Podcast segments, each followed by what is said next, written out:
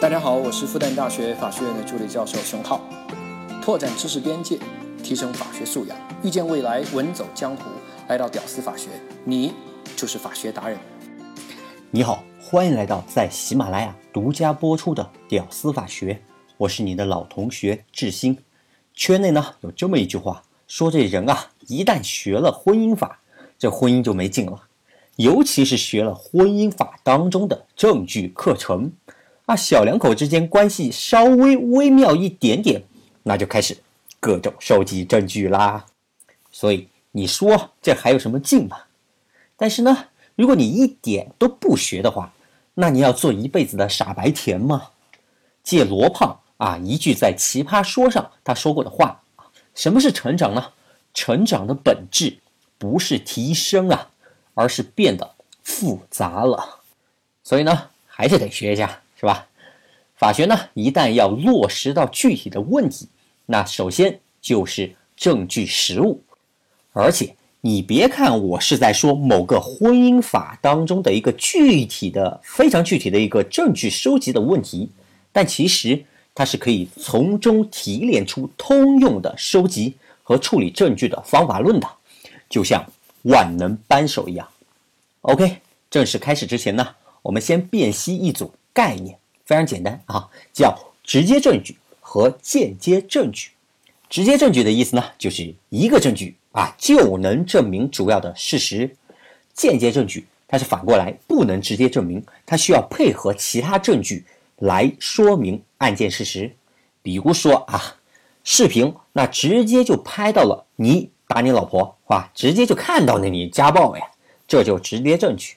但是呢，如果相机只拍到了你老婆受的伤，那就是间接证据，还需要其他证据来证明这个伤是怎么来的。从中立法官的角度，那不一定是老公打的吧，对吧？再比如，老公自己承认家暴了，那叫直接证据；邻居说警察当天来过，哎，这个证言，间接证据。警察是为啥来的还不清楚，对吧？当然，直接证据和间接证据，它和证明力是两码事儿啊，注意区别，别搞混了。比如说一个视频啊。直接拍下来家暴的画面，哎，直接证据。但是呢，这个视频它有点模糊啊，看人都勉强看不清。另外呢，还有明显的被后期修改过、编辑过的痕迹，那这个证明力就非常弱了啊。哪怕它是直接证据。再比如，被打的妻子，她妈妈说：“我亲眼看见我女婿打我的闺女了。”哎，他这个证言就是直接证据。但是呢，其实啊是有其他证据能显示大妈当天她在外地啊，其实是瞎说。再加上证人是受害人的妈妈，啊，这个证明力就非常弱，约等于零。但妈妈这个证言依然是直接证据，是吧？它是两码事。再比如啊，现在有几份证据，一份是医院的门诊记录显示，妻子的头皮当中取出了玻璃的碎渣。当天丈夫手上呢也有这个取出玻璃碎渣的这个就诊记录，当天还听到了邻居说有玻璃砸碎的这个声音，玻璃杯碎的声音。当天警察赶到现场，发现地上啊有各种各样碎的玻璃。哎，你会发现这些间接证据的特点啊，它就像一块一块的拼图，单独某一块拼图，它是很难说明事情的原貌的。但是呢。随着拼图越来越多，我们就能逐渐的拼出完整的事件真相出来。做直接证据和间接证据，它是一个定性的一个思维，是吧？要么就是男，要么就是女，是吧？它是两种思维方式下的定性区别，约等于非黑即白。但是呢，当定性为男以后呢，这个男的哈，他能不能干活啊？那就是另外一回事儿了。他是肌肉男啊，还是普通男啊，还是娘炮啊？哎，他就是一个从强到弱的一个渐进式的一个程度问题，而这个程度就是证明力的程度问题。OK，清楚了直接证据和间接证据的这一组概念，我们后面就好说多了啊。那咱们前面讲过哈，家庭暴力它既是离婚的法定事由之一。同时呢，也是婚姻损害赔偿的事由之一。所以呢，一套合格的家暴证据啊，那就约等于是两个任务的任务物品啊，就可以同时完成两个任务。当然，能证明家暴的证据哈，它这个类型非常的五花八门，跟别的这个案件的类型啊，它完全不同哈。比如说民间借贷啊，一个转账记录啊，几乎是必有的这样一个证据形式，而这个证明家暴哈。它就没有什么必须要有的这样一个形式，而我这里呢，只能是给大家列举一些常见的，我们来逐个稍微分析一下啊。第一个呢，常见的是什么？报警回执，也叫报警三连单的，也有这么叫的。实践当中啊，有的严重一点的呢，这些家暴哈，往往受害人啊，甚至邻居都会报警。这个证据啊，往往就是既能证明被家暴了。还能一定程度证明这个家暴的严重程度，毕竟啊哈，不严重到一定程度啊，他是很难报警的嘛，对不对？而且理论上哈，警察来了以后，他至少要调查这个伤情，看是否达到了故意伤害罪的这个标准，是吧？情伤两口子之间啊，一般他不会管，但明显重伤，警察还不管的话，那警察可是有渎职风险的哟。所以呢。学习了证据收集的知识以后，又反过来指导我们或者我们的亲朋好友哈，遇到了家暴的时候的做法，是吧？直接报警，对吧？警察来了以后呢，记住一定要跟警察要报警回执。那我在节目下方当中的文稿当中啊，我就放了几张报警回执的照片，没见过的朋友呢，也可以看一下长个啥样。当然，你看完以后呢，你会发现。好像这个格式哈并不统一，多种多样，有的甚至哈就是三指宽的小纸条，是吧？但没关系，效力它都一样的。这些各式各样的这个报警回执哈，它唯一重要区别是，有的回执上面它会写着报警记录、报警内容啊，比如有的就写着某年某月某日某某人报警称被丈夫家暴，巴拉巴拉巴拉巴拉巴拉。有的呢，他就只写着，哎，你报过警。至于啥事儿，在回执上他根本就没有写，是吧？为啥报的警？没写。所以呢，这有没有写清楚为啥事儿报警，这个证明效果哈，它就完全不一样。一个直接就能证明，哎，你被家暴了，受不了了，报了警；一个你只能证明你报过警，至于是不是因为家暴，不知道，是吧？这区别就是在这儿。真到法庭那儿哈，如果是后一种，你还得去给法官申请申请调公安那个地方的原来那个卷宗，而且还不一定能调得到，是吧？所以啊，一般情况下，如果没有具体是因为什么报的警这个栏这个项目，那你还得配上其他证据。其实啊，到法庭那儿，你真要申请跟法官申请，是吧？调取卷宗，法官会极其的反感。为什么呢？因为你给他。增加了很大的工作量呀，哪怕是你的权利，对不对？甚至啊，他会找各种各样的理由来搪塞你，最后吃亏的还是你嘛。所以呢，我们直接就默认啊，默认这个里面就没有写，是吧？我们想办法来补充、来配套，对吧？比如说警察来的时候，你给他录个音、录个像啊。原则上，警察他是有执法记录仪，他拍你。你也可以拍他，对吧？警察来了以后呢，你就陈述，是吧？把整个事件陈述，配上这样一个录音录像，再加上报警回执，这两个东西一搭起来，哎，就能很能说明问题。当然还有其他证据啊，能搭配起来更好。我们后面一定会说。OK，我们继续往下。第二种，调查笔录。报警以后呢，警察一来调查，严重一点呢，他会记录成调查笔录。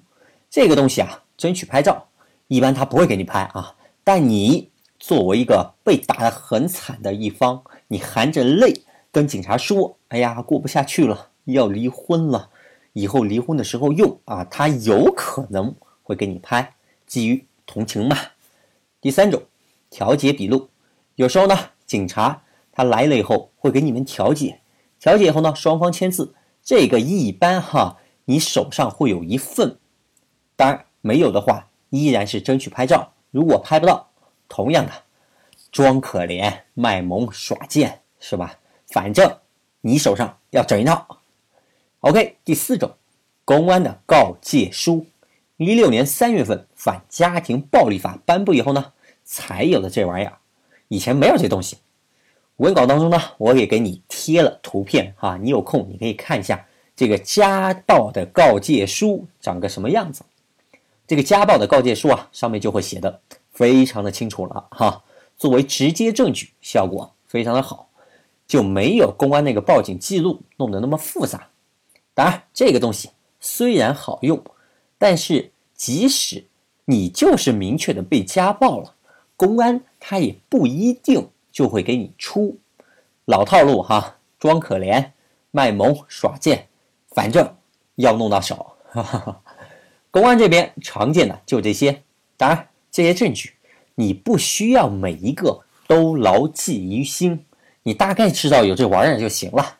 实在不行，我会把这些东西哈列在文稿当中。你作为一个线头，以后真用上了，你回来查看，或者你百度，你有线头，你知道搜什么，对不对？不然你搜什么你都不知道。OK，我们继续往下哈。第五种，法院这边呢有一个叫人身保护令，没想到吧？还能把法院当公安用。哈 哈这个人身保护令啊，这个范围就要比公安的其实还要大，它不仅是可以。保护这个你，还可以保护你的孩子，包括分居甚至离婚以后，他还家暴孩子，都可以用上这个东西。甚至啊，像跟踪、接触这些还没到家暴程度的活动，都可以要求法院禁止施暴人。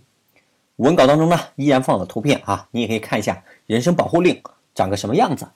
其实啊，也就是法院的一般的裁定文书。OK，第六种。录音录像，这个录音证据啊，效果一般，但这个录像效果出奇的好。你想嘛，家暴的录像，哎，看到女的被打，这人都是有同理心的嘛，包括法官喽。当然，你在被打的情况下啊，你是很难掏出手机是吧，拍自己被打。你要么预先知道你那天晚上要被打是吧，你提前弄好拍摄的装置放在角落，怎么样也好。要么你就干脆买个像小米米家，它出了一个什么家用摄像头什么的，三六零无死角，还什么红外夜视啊，可高级了，就跟家里面的行车记录仪一样的，到时候调出来也就完了。一旦家暴你，这不证据不就有了吗？而且哦，是直接证据哦，效果非常给力。OK，第七种，受伤情况类的这些证明，严重的呢，有鉴定机构。做的伤情鉴定，如果去了医院，那医院的各种门诊啊、住院的病历啊、医院的发票啊等等，哪怕是没有去医院，你自己拍照啊，拍你背上的伤，拍你这鞭子的痕迹，是吧？拍脖子被掐的痕迹啊，也算证据。